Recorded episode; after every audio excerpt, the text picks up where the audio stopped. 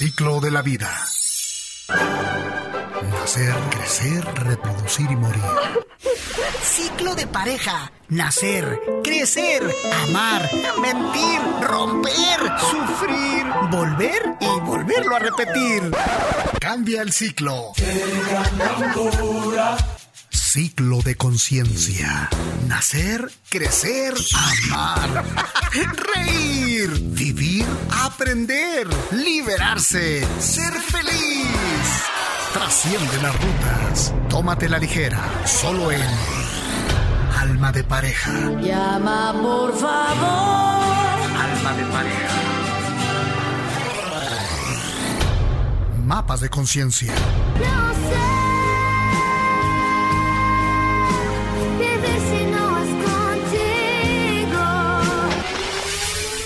Sigue la ruta. ¡Comenzamos!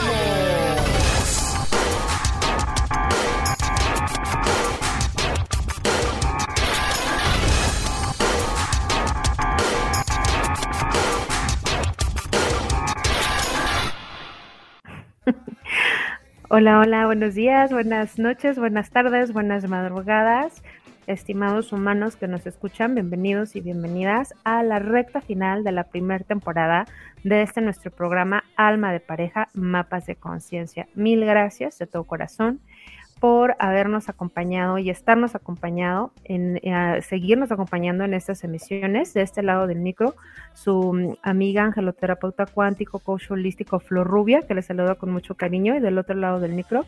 De este lado del micrófono, Roberto Rosell, psicólogo clínico y docente del Instituto Politécnico Nacional. Y nuestro excelente amigo Heriberto Casas acompañándonos como siempre en los controles. Pues bien, entramos en materia, como siempre, a la sinopsis, que se recuerden qué fue lo que estuvimos viendo el programa anterior.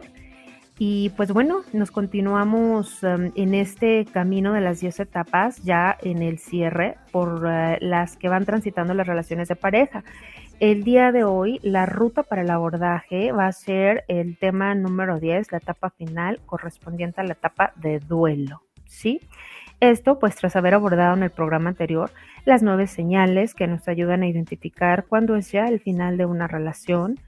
Eh, abordamos también eh, la etapa 9 correspondiente a la ruptura, y pues lo que hicimos ahí fue que nos adentramos en ocho caminos viendo ocho tipos de rupturas diferentes. Si se recuerdan ustedes, eh, vimos que la ruptura bomba, el rompimiento cobarde, el rompimiento evitado, silencioso público, etcétera, si se perdió en el programa anterior, prepárense un super café, una super bebida, un trayecto largo, algo que vayan a hacer mientras nos acompañan escuchándonos, porque estuvo mega nutrido. Es un programa un poquito largo, pero súper valioso de escuchar, con información que verdaderamente vale la pena. Y pues bueno, en ese programa también estuvimos abordando las diferentes estrategias de afrontamiento más comunes para el rompimiento. Esto ya lo hicimos en la rectita final y bueno, no alcanzamos a profundizar, pero este, dentro de las ocho formas que les dimos, formas de afrontar, cuáles son las mejores, cuáles no, no se preocupen, no os preocupéis, que en esta recta final vamos a rescatar lo que valga la pena para enfrentar no solamente lo que es la ruptura, sino también lo correspondiente ya a la etapa de duelo, que es justo el tema que en este momento comenzamos a abordar. Entonces, la invitación, quédense con nosotros después de este súper breve repaso, ya que estamos conociendo a partir de ahorita los significados del duelo. ¿Qué es el duelo? ¿Cómo identificamos en qué momento estamos en duelo? Eh, ¿Existen diferentes tipos de duelo? ¿Cuáles son? ¿Cuáles son las etapas? ¿Qué recomendaciones hay para trabajar el duelo? Pues con esto comenzamos. Adelante, Ru. Cobra sentido esta frase popular donde decimos que el olor el dolor es inevitable, pero lo que es opcional es el sufrimiento. Y sobre esta pregunta de qué es el duelo, precisamente duelo proviene del latín dolus, que significa dolor. Y actualmente duelo es para referirse a una respuesta emotiva que aparece a causa de la pérdida de algo o de alguien. Fíjense que uno de los primeros estudios que se hicieron el proceso del duelo fue abordado por el mismo Sigmund Freud, para referirse a la reacción frente a la pérdida de una persona o figura que la represente. Esta reacción puede llegar a resolverse con el paso del tiempo, mientras que la melancolía es un tipo de pérdida especial o patológica para el yo que trata de conservar el objeto. Es interesante cuando tenemos recuerdos, regalos, objetos de personas que ya no están con nosotros y esos objetos nos vinculan con esa relación o con esa persona. Esto de tratar de conservar al objeto, ver las cosas como extensión de. Actualmente el término duelo es usado para referirse a una serie de sentimientos y conductas que son comunes cuando se experimenta una pérdida. Algunos dirán, pero es que no es lo mismo cuando muere un ser querido a cuando pierdes tu celular, tu teléfono móvil.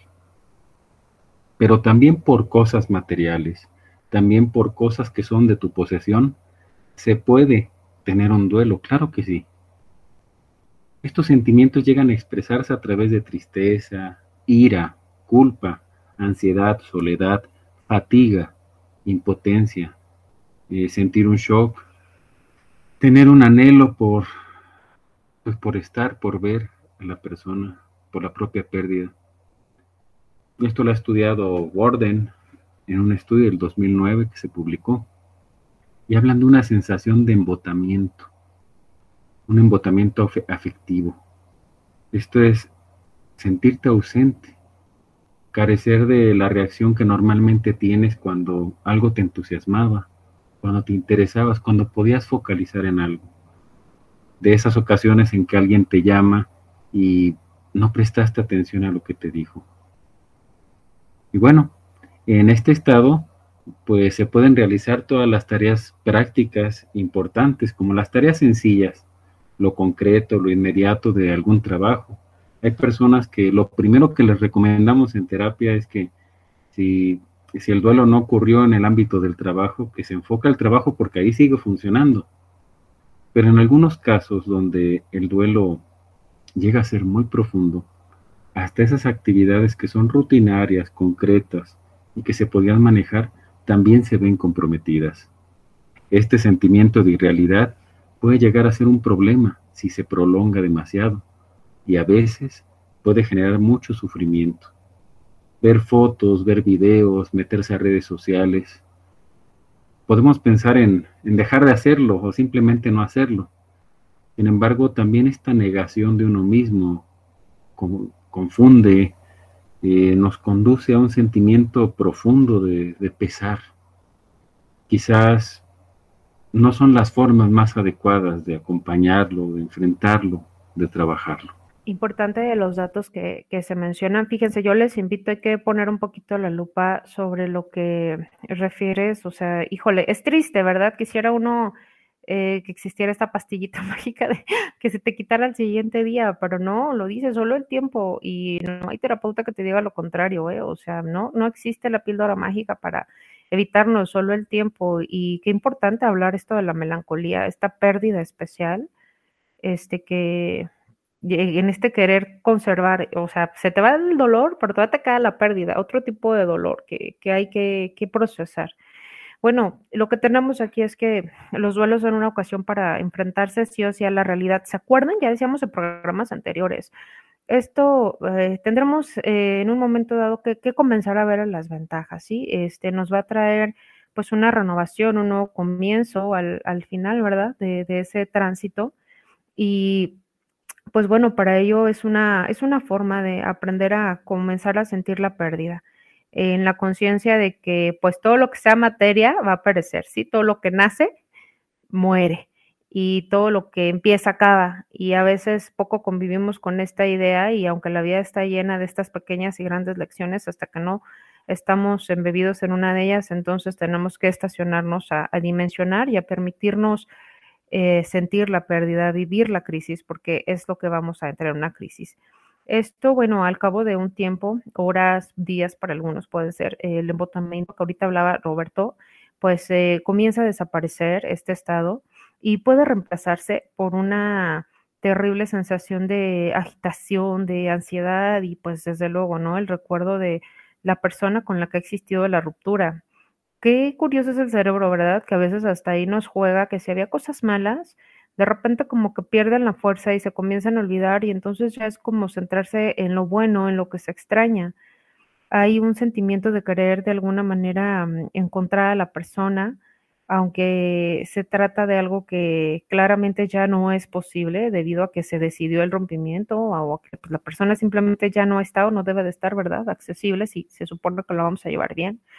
Y aquí tenemos el deseo de, de querer verlo, este, el estar sintiendo este dolor que ya mencionamos en el programa pasado, a veces sí se vuelve también de manera física, eh, ahí muy reflejado, y viene un pensamiento recurrente de, híjole, ¿por qué no fueron las cosas distintas? ¿No? ¿Por qué no funcionó? Digo, híjole, tendríamos que estar como mucho más entrenados al fracaso, y la verdad es que pues llega el tiempo en que nos toca aceptar que, que se fracasa, que hay relaciones que hagas lo que hagas, pues fracasaron y punto. No todos podemos ganar.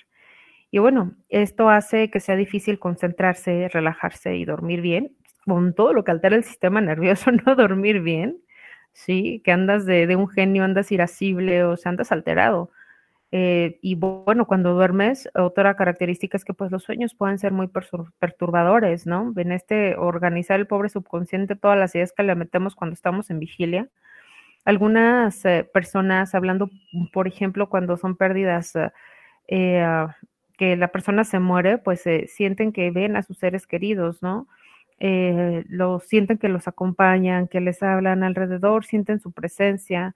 Y bueno, obviamente todo lo que los vincula juntos son pretextos para conectarse a la imagen, al recuerdo, a la añoranza. Y que, lo mismo ocurre en las situaciones de pareja, ¿no? Híjole, cuanto mayor es el tiempo que compartiste, mayores los significados, este, lo que se iba día a día eh, yendo y viniendo, pues eh, es lo que comienza a notarse, ¿verdad? Híjole, ¿y ahora quién la comparte? ¿Ahora quién le digo? ¿Ahora esto? Otro? O sea, lo que se llenaba se quedó vacío y es lo que se comienza a sentir. Aquí otra cosa que eh, suele ocurrir a menudo es que las personas alrededor en este periodo este, se, enfadan con amigos y familiares porque pues no se siente que no son capaces de entender eh, el dolor, ¿no? Que se vive, o sea, solamente soy yo quien lo siente, tú no te metas, tú qué me dices, o sea, tú quién eres para juzgar, ¿no? Y esto, pues bueno, es bueno que se tenga la conciencia que el evitar a las demás personas porque sintamos que no nos comprendan, lo único que va a hacer es acumular problemas para el futuro en general, eh, pues vamos a, partir ahorita de, manera así a, que las actividades normales eh, tienen que volver y poco a poco esto se va a dar. Tiene que ser un proceso, no es de la noche a la mañana y que a veces también va a venir esta parte de que nos vamos a sentir aliviados tras la ruptura, más cuando han sido relaciones tóxicas, relaciones que nos robaban la paz, relaciones violentas eh, cuando ha habido daño. Y a lo mejor si hay este momento donde, ah, gracias Dios, ya, que ya terminó, bendito sea Dios, ya salí, me duele, pero prefiero mi paz. Y se va a sentir como una liberación. Esto fíjese que incluso hasta en los eh, duelos yo conozco personas este, que, que, han estado así en terapia y me dicen, bueno, sí, eh, fue terrible la muerte de, de, haber perdido, ¿no? A mi marido, pero la verdad es que sí lo siento como una liberación, ¿no? Porque si eran relaciones sumamente este, desgastantes. Entonces, bueno, ocurre eh, en ambos casos y durante varios meses, híjole, qué largo suena, ¿verdad? Pero bueno, así es. Eh, la persona puede estar muy reflexiva y lo que va a ocurrir es que se va a estar eh, haciendo como no, yo le llamo una autopsia emocional, ¿no? O sea, ¿qué onda? ¿Qué fue lo que pasó? ¿Qué me equivoqué?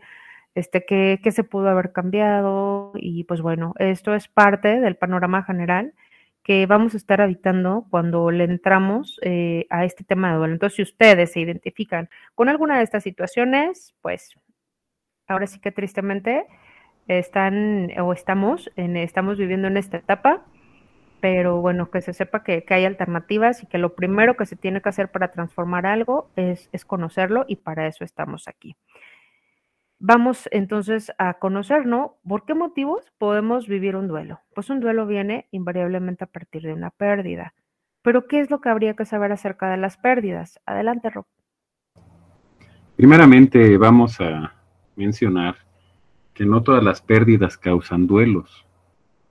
Con esto pues definamos los tipos de pérdidas.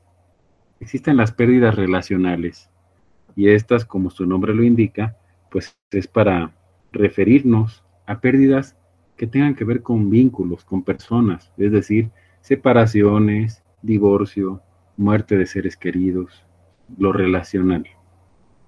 Están las pérdidas de capacidades, cuando un individuo empieza a perder facultades, capacidades físicas o mentales. Y cuando hablamos de capacidades físicas, en un accidente de trabajo, tengo un familiar cercano que eh, por una situación de trabajo perdió eh, medio dedo anular, me parece, de la, de la mano derecha. Y ustedes saben que la situación del seguro y todo esto tiene tasado en diferente eh, valor cada dedo de acuerdo a cómo se usa. Esa es una pérdida, una pérdida de capacidad. Y cambia tu calidad de vida, sí. Están las pérdidas materiales también, que se da ante la pérdida de objetos, como lo que les decía hace rato, los, los chicos, los estudiantes, eh, a veces llegan y comentan, eh, no pude tener seguimiento de esto porque se descompuso mi computadora, perdí mi celular, desgraciadamente me lo robaron. Entonces la pérdida de objetos, posesiones, pérdidas materiales. También tenemos pérdidas evolutivas. Y esto es los cambios y cómo los vamos atestiguando, cómo nos los vamos significando, los cambios en las etapas de la vida, la vejez, las personas que están esperando o haciendo todo por una jubilación, es decir, ¿qué fricción nos encontramos? ¿Cómo sufrimos estas pérdidas cuando no todo el mundo encaja igual en esa situación?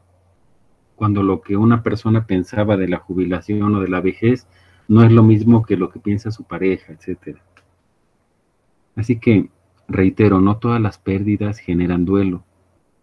Dependiendo de los recursos propios, de otras variables psicológicas, incluso de de los modelos de aprendizaje, de la cultura, de las habilidades sociales. Las pérdidas pueden provocarte un malestar y sufrimiento durante X tiempo, para algunos más tiempo, para otros menos tiempo. Incluso en algunas personas,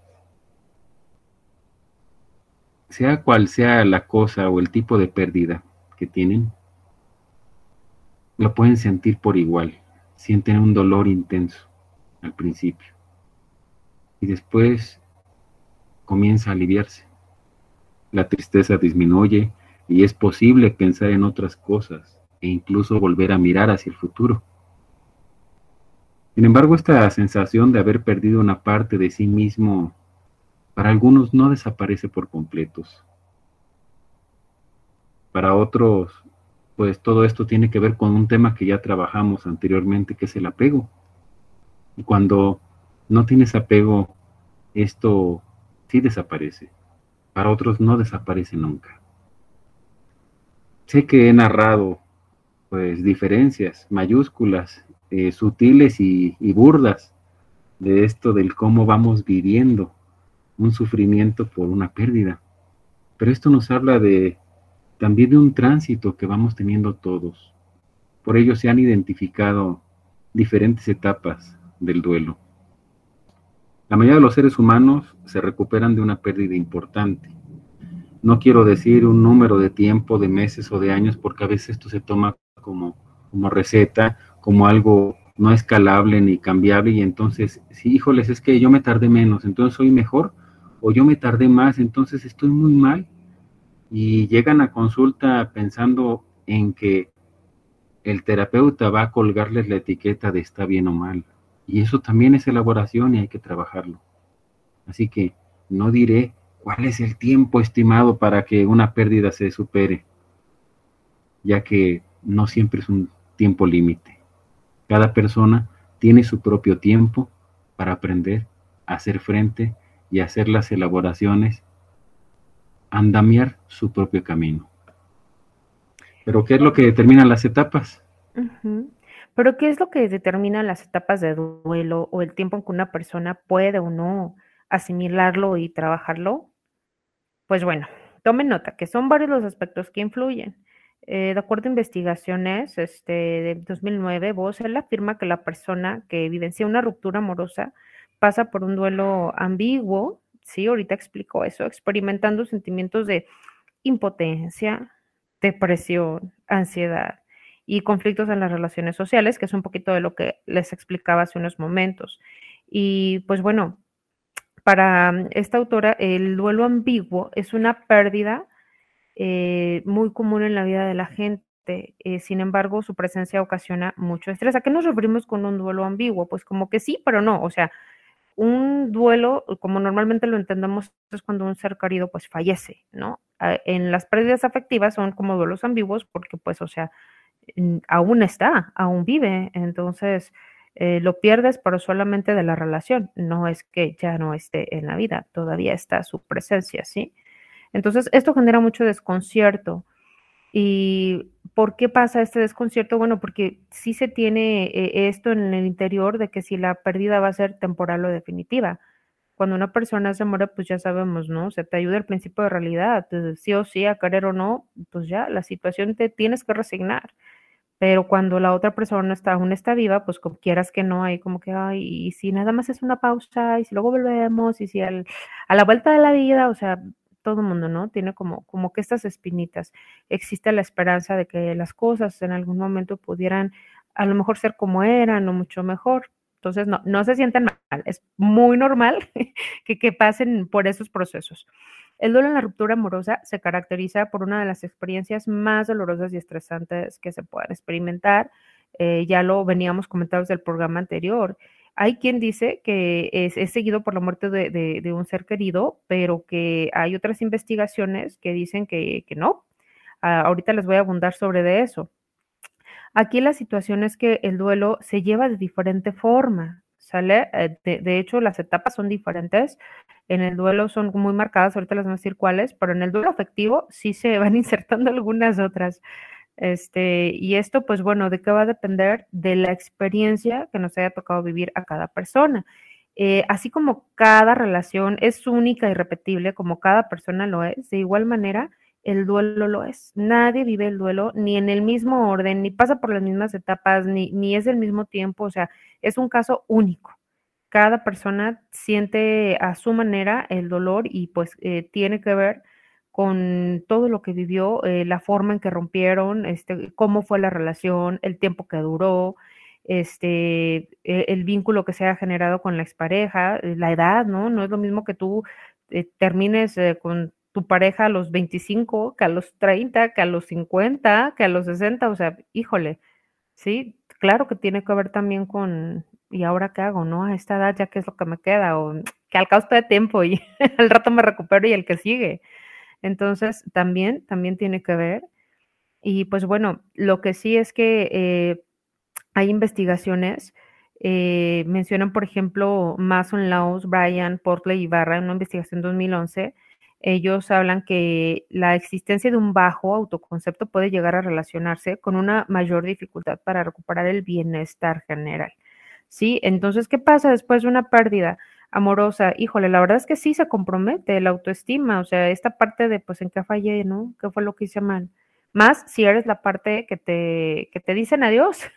Por lo general vamos a encontrar que las, las decisiones aquí son como que unilaterales, la mayoría, no es como que los dos, sí, ya, no está funcionando, sale, bye. No, es lo menos. Lo general, lo que más da es que una de las partes toma la decisión entonces, pues sí suele ser un poquito más difícil para la persona que, que, no es quien la toma, a quien le podemos llamar pues la persona que es dejada, ¿no? Dejado, dejada, sí se compromete, ¿no? La, autoestima un poco más.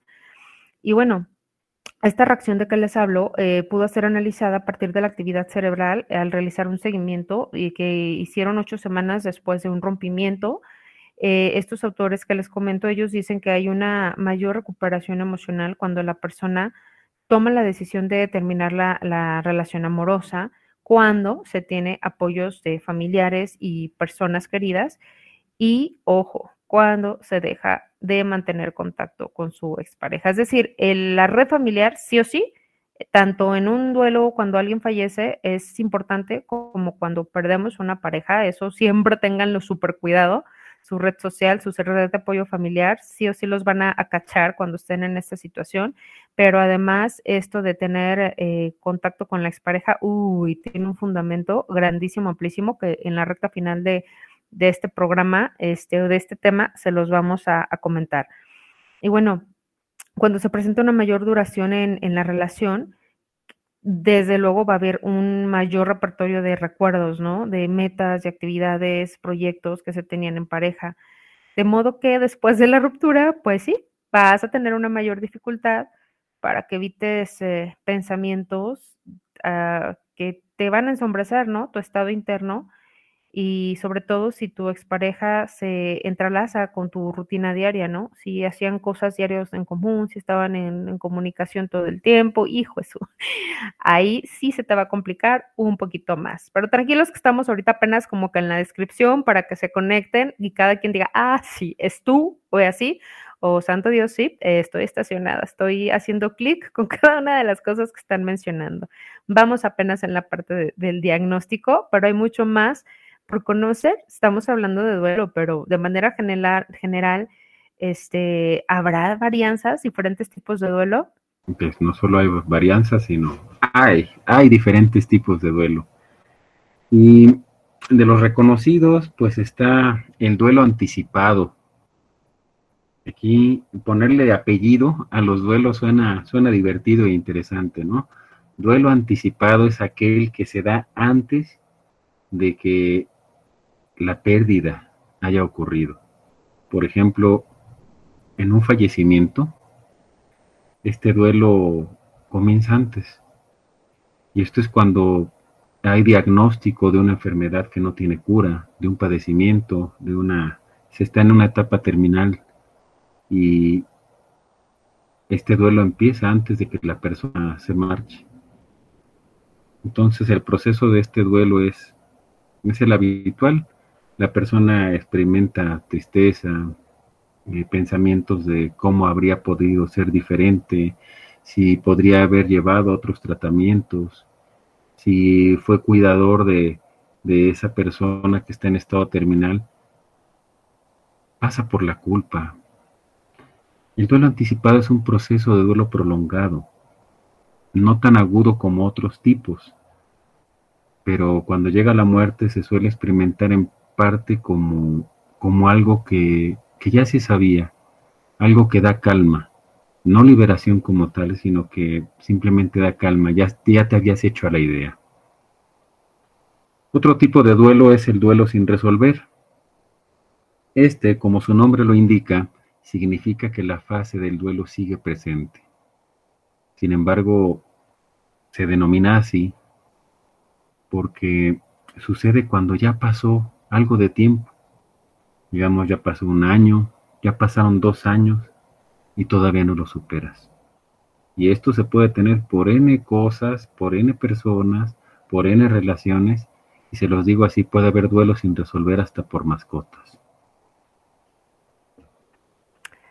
Híjole, pues bueno, vámonos adentrando a una pausa musical. Los invitamos a escuchar este tema hablando de las despedidas, cuando Estamos ya, que dicen, lo siento tan lejos y yo quiero ir, el miedo a perderte dejó de existir. Qué padre, ¿no? Tener ya como este valor, decir, bueno, ya, a donde tope, pero necesito pasar a la siguiente página. Escuchemos este tema en interpretación de Che, me despido de ti. En breve volvemos. Esto se pone bueno, alma de pareja. Ya regresamos. Bueno, y ya estamos de regreso. Gracias por estar con nosotros. Y bueno, continuamos con los tipos de duelo. Acuérdense que antes de ir al corte nos hablaba Rob sobre el duelo anticipado. Este duelo que empezamos a vivir antes que ocurra en la pareja, yo creo que lo podemos notar cuando ya sabemos que no tiene solución, cuando ya, ya vemos que es cuestión de, el rompimiento bomba, ¿no? Que ya es cuestión de cualquier momento para que detone y híjole, pues ya lo vamos viviendo de poco a poco. Y pues bueno, luego el duelo sin resolver, ya cuando lleva un montón de tiempo y ahorita vamos a ver lo que es el duelo crónico. El duelo crónico también es una clase de duelo sin resolver eh, que no remite con el paso del tiempo, crónico, ¿no? O sea, ¿qué es lo que es crónico? Pues bueno, que te dura un montón de tiempo, años, y también se le denomina duelo patológico o duelo complicado. Y este pues puede darse cuando la persona es incapaz de dejar de vivir, de, de revivir de forma detallada una y otra vez los sucesos relacionados con la muerte. Y eh, esto como por qué ocurre, bueno, mm, eh, generalmente frente a una pérdida en este estado de shock que invariablemente llega, eh, se genera una impresión en nuestras células, una, una impresión que se nos queda como tan grabada de forma tan profunda que luego se nos corre como una película una y otra vez y es difícil, ¿no? Salir es un evento traumático. Entonces, bueno, como a esto se refiere, ¿no? Que estás dándole vueltas una y otra vez a, a ese momento que te impactó tanto como cuando pasa un accidente.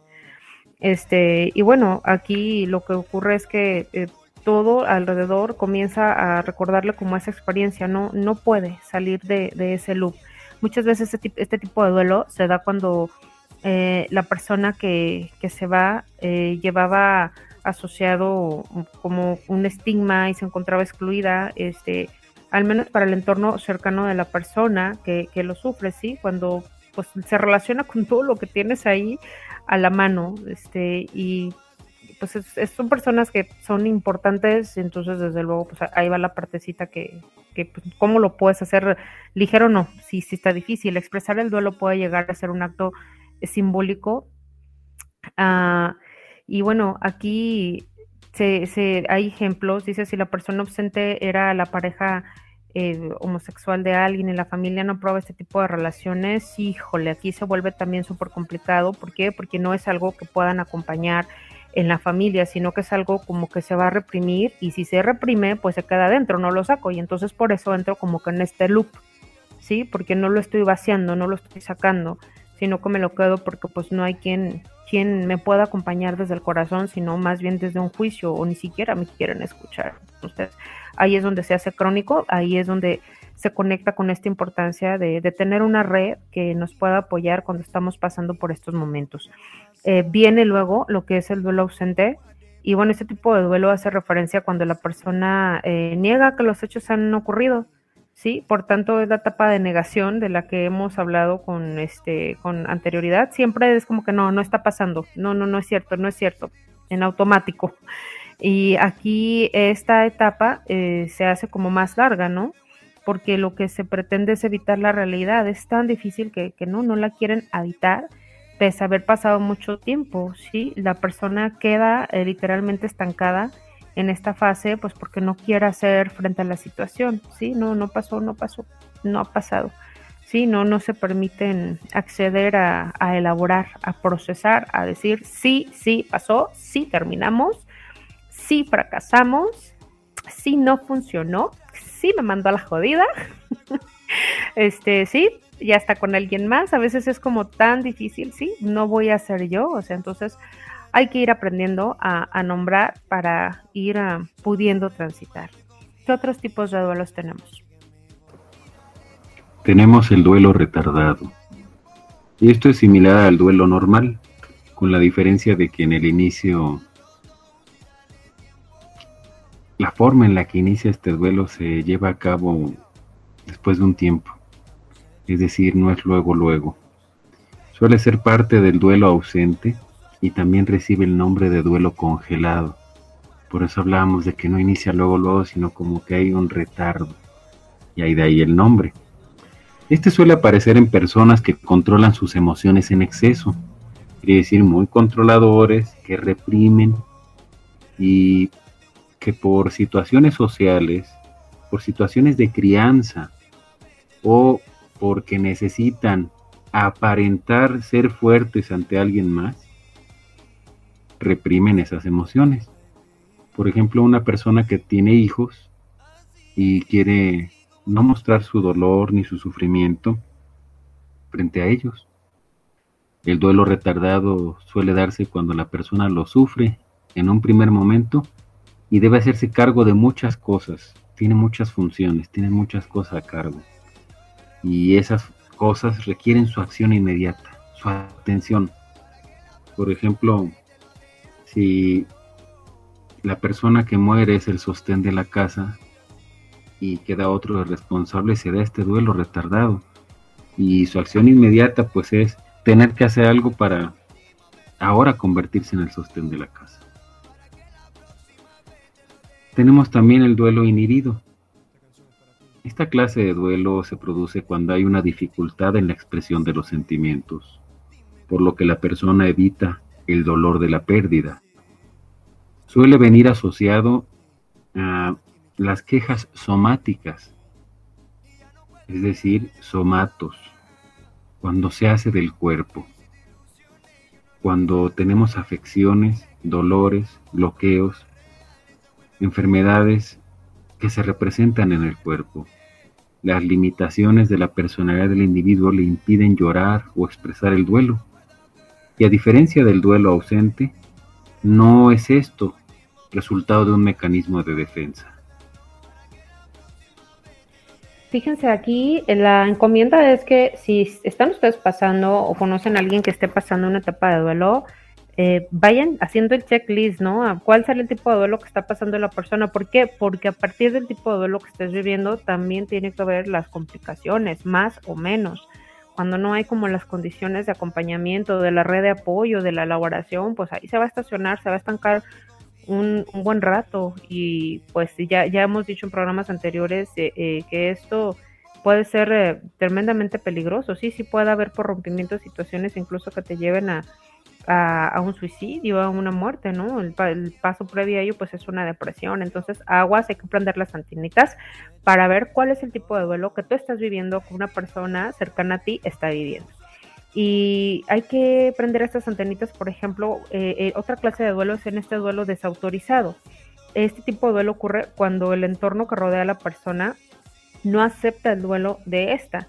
Por ejemplo, cuando transcurrido un tiempo largo, la familia le reprocha a la persona que siga en duelo. O sea, oye, ya pasó tanto tiempo y tú todavía te acuerdas. O sea, ya, adelante, la vida sigue. O sea, no puedes estar ahí. O sea, no, no, no, no, no va por ahí. ¿Por qué? Porque esto lo que va a lograr es que la persona eh, doliente reprima los sentimientos de cara a la familia, pero internamente no, no lo ha superado. Me recuerdo el caso de, de este, una paciente que comentaba que al tener la pérdida de su, de su ser querido, la familia le decía, oye, pero ¿por qué le lloras? O sea, ¿por qué te sientes así? Si era un rufián, era esto, era el otro.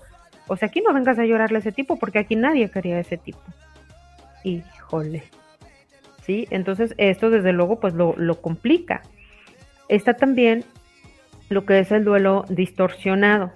El duelo distorsionado se manifiesta como una reacción así sumamente desproporcionada en cuanto a la situación. Esto suele ocurrir pues cuando la persona ha experimentado de forma reciente un duelo previo y nuevamente viene otra situación de duelo. ¿Sí? Por ejemplo, se le pudo haber muerto su papá, un tío, su mamá, este, y entonces viene otra muerte y, ay, caray, viene como corregido y aumentado, ¿no? Lo que no llora en tu funeral, este, lo llora en el funeral de, del papá de la amiga o, o viene el rompimiento de pareja y, y, de verdad que no sabes qué te cala más, se, se te traslapa.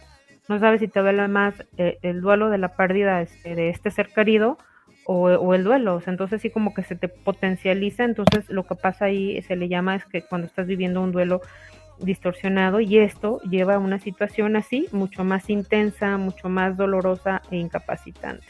Luego también aquí se le llaman como duelos en racimo, ¿no? Que viene una pérdida tras otro, terrible, mayor atención, mayor necesidad de, acompañamiento, de, contención.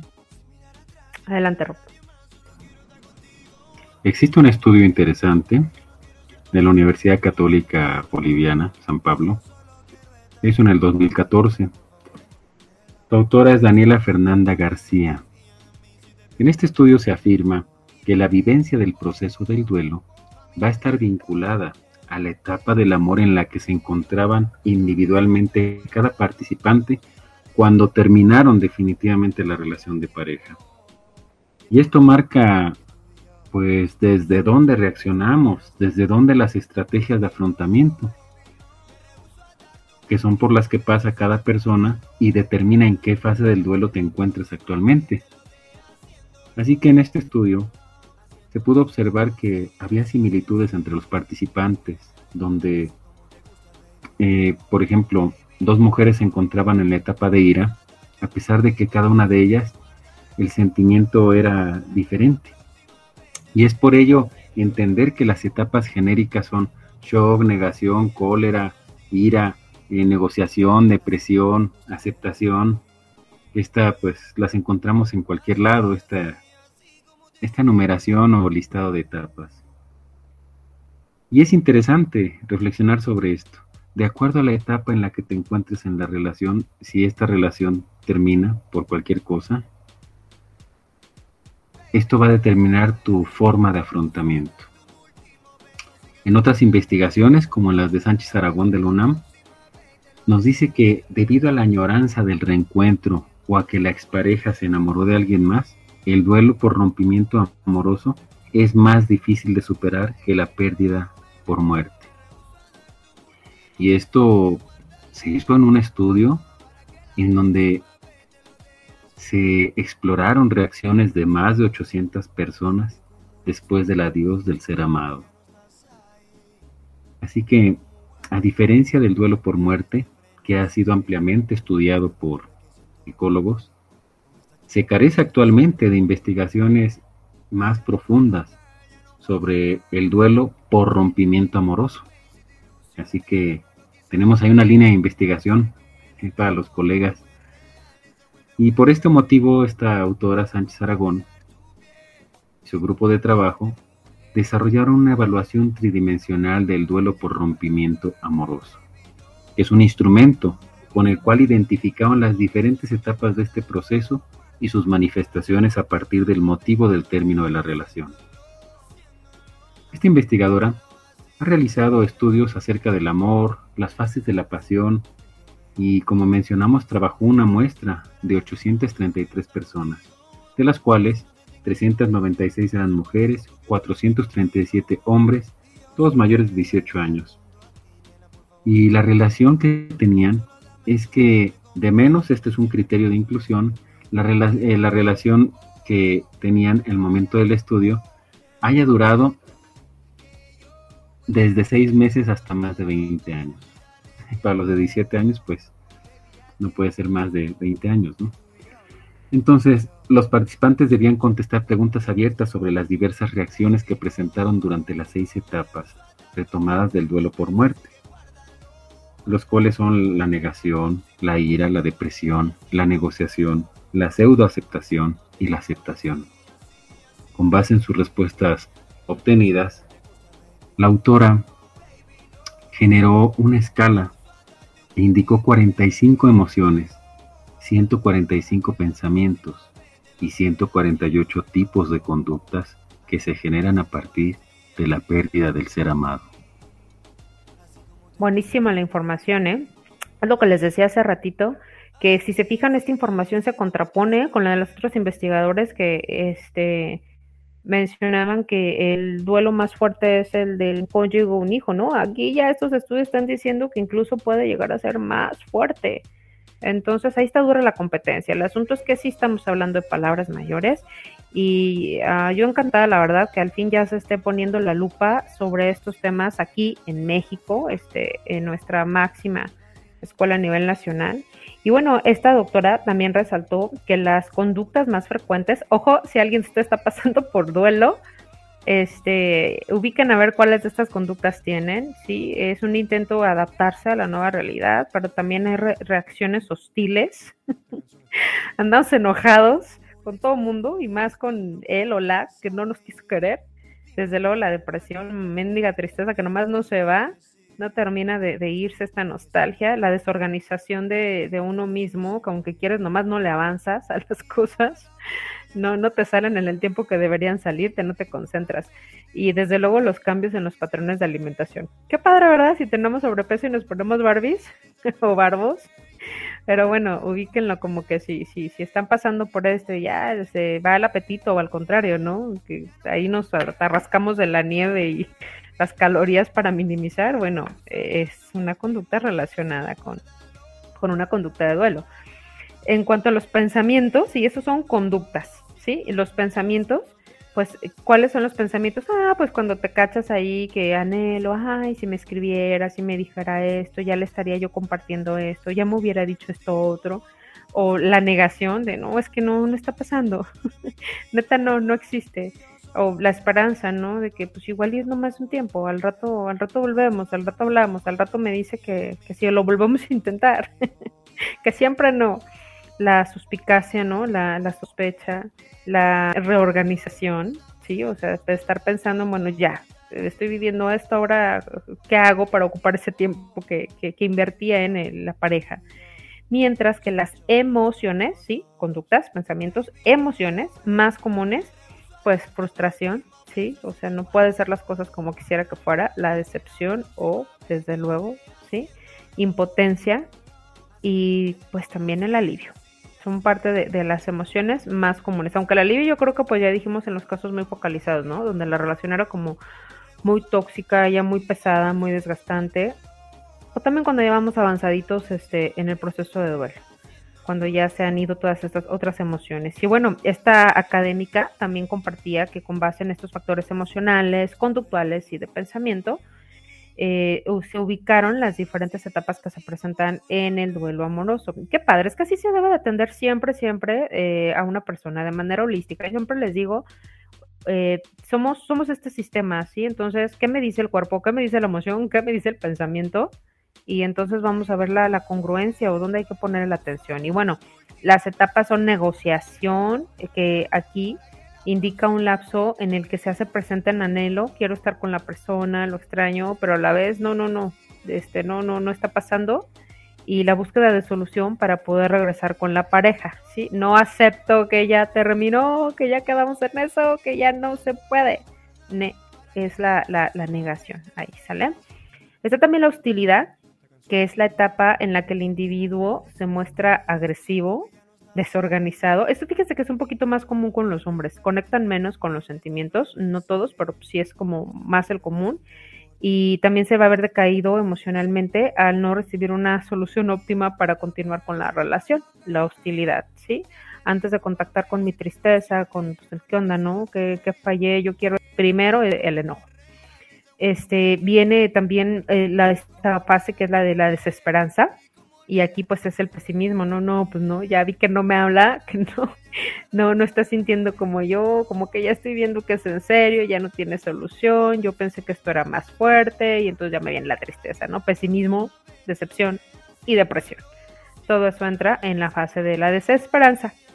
Y luego viene esta otra que está nada más en las relaciones, en el duelo afectivo, no, no se está en el duelo por fallecimiento, que es la de la pseudoaceptación.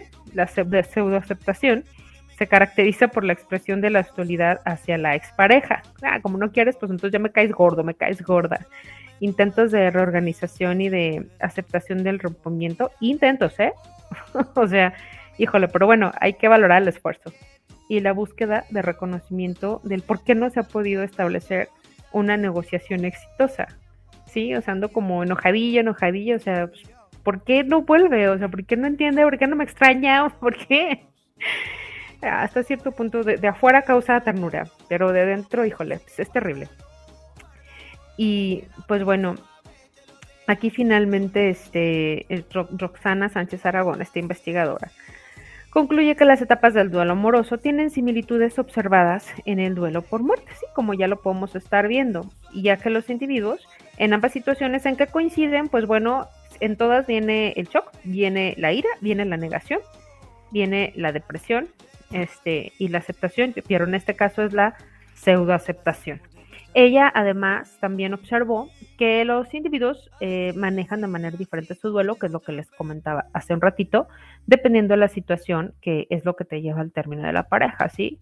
Eh, de acuerdo con el estudio que ellos realizaron, tristemente, pues la infidelidad fue la principal causa del rompimiento quienes terminaron su relación por ese motivo este, tienden a la pseudoaceptación, el desaliento y dejan de lado la negociación, ¿no? O sea, ya andan tan enojados que dicen, ya, quédate con el otro, quédate con la otra.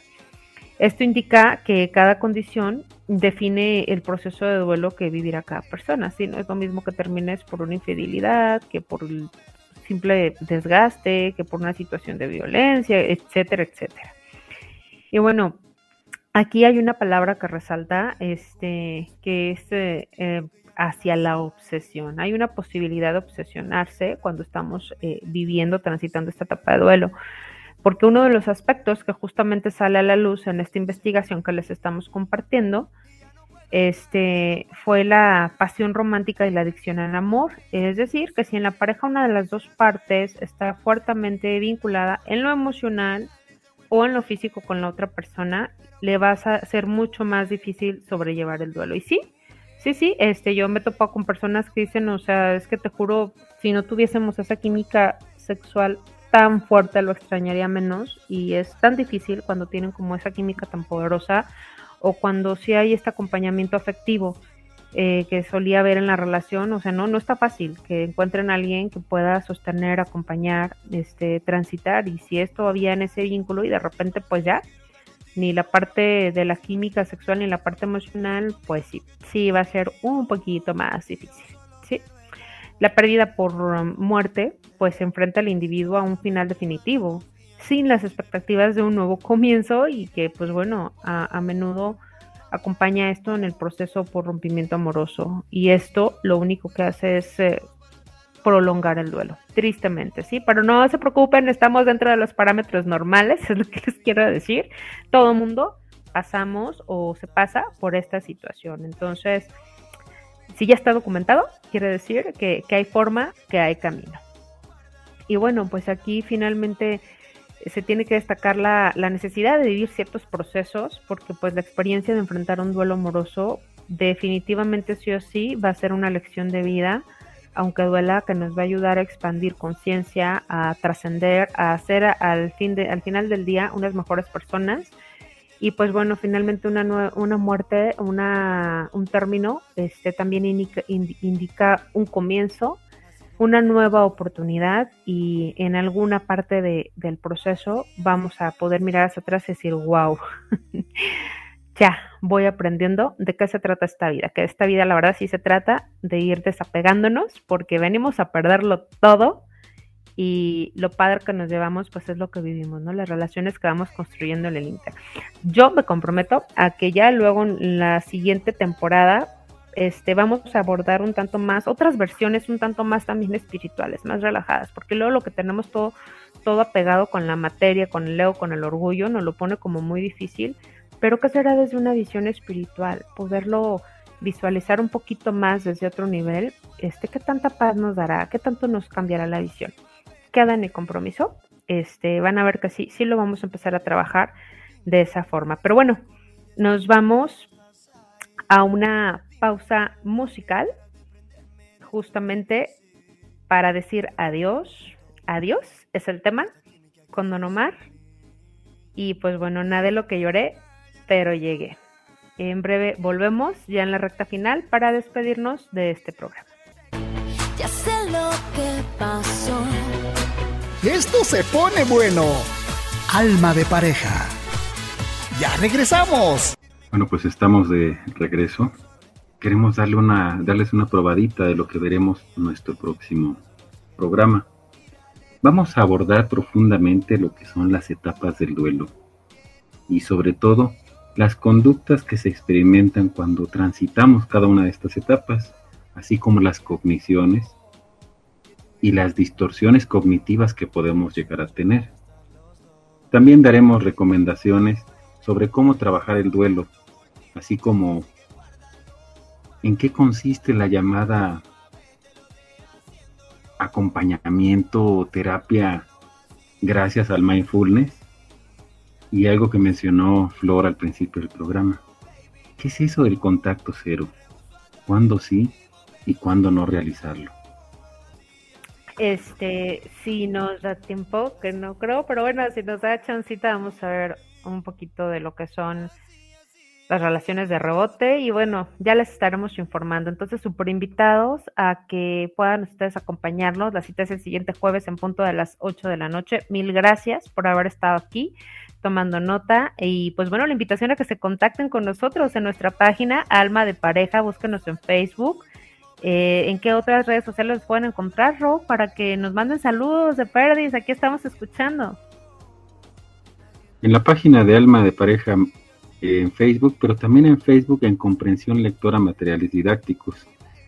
En nuestra página de internet cuantomeseral.com nos pueden contactar, también pueden ver nuestros currículums y los servicios que damos ahí de consultoría. Y nuestro correo grupo.impulso.seral.gmail.com Pues bueno, si están algunos de ustedes transitando esta etapa de duelo, de aquí hasta allá, un abrazo con todo el corazón. Si hay formas, si hay caminos, no se desanimen. Aquí estamos a la orden y vamos a seguir estando de perdido para ir sabiendo de qué se trata. Este, dicen allá en Costa Rica esta vaina, esta vara. Y pues bueno, tenemos la cita el siguiente jueves. Mil gracias, Heriberto Casas, por estarnos acompañando como cada jueves. Mil gracias, Roberto. Y pues aquí nos vemos la siguiente semana. Seguimos Gracias. en contacto.